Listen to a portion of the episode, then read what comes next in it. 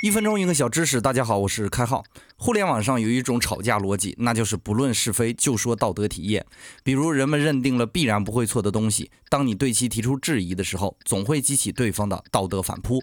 对方非但不会和你在逻辑上进行辩驳，反倒会更加深信自己固有的观念，这就是逆火效应。都说兼听则明，这一点不是所有人都能做到的。我们会在逆火效应下变得越来越相信自己的观点和认知，怀疑自我对于我们做事情没有太直接的。帮助，往往那种执着于某件事的人才能把事情做得更好。所以逆火效应是有进化意义的。依我来看，逆火效应对我们的帮助看似是负面的，其实你完全可以在执着中逼迫自己更加努力。比如有人会说：“开号，你说的内容不好。”这样反倒会让我更努力的去找更多的材料，尽可能的丰富自己的认知。也许在人的内心深处，并不怕自己错了，只怕自己变得和别人一样。今天说的是心理学中的逆火效应，你学会了吗？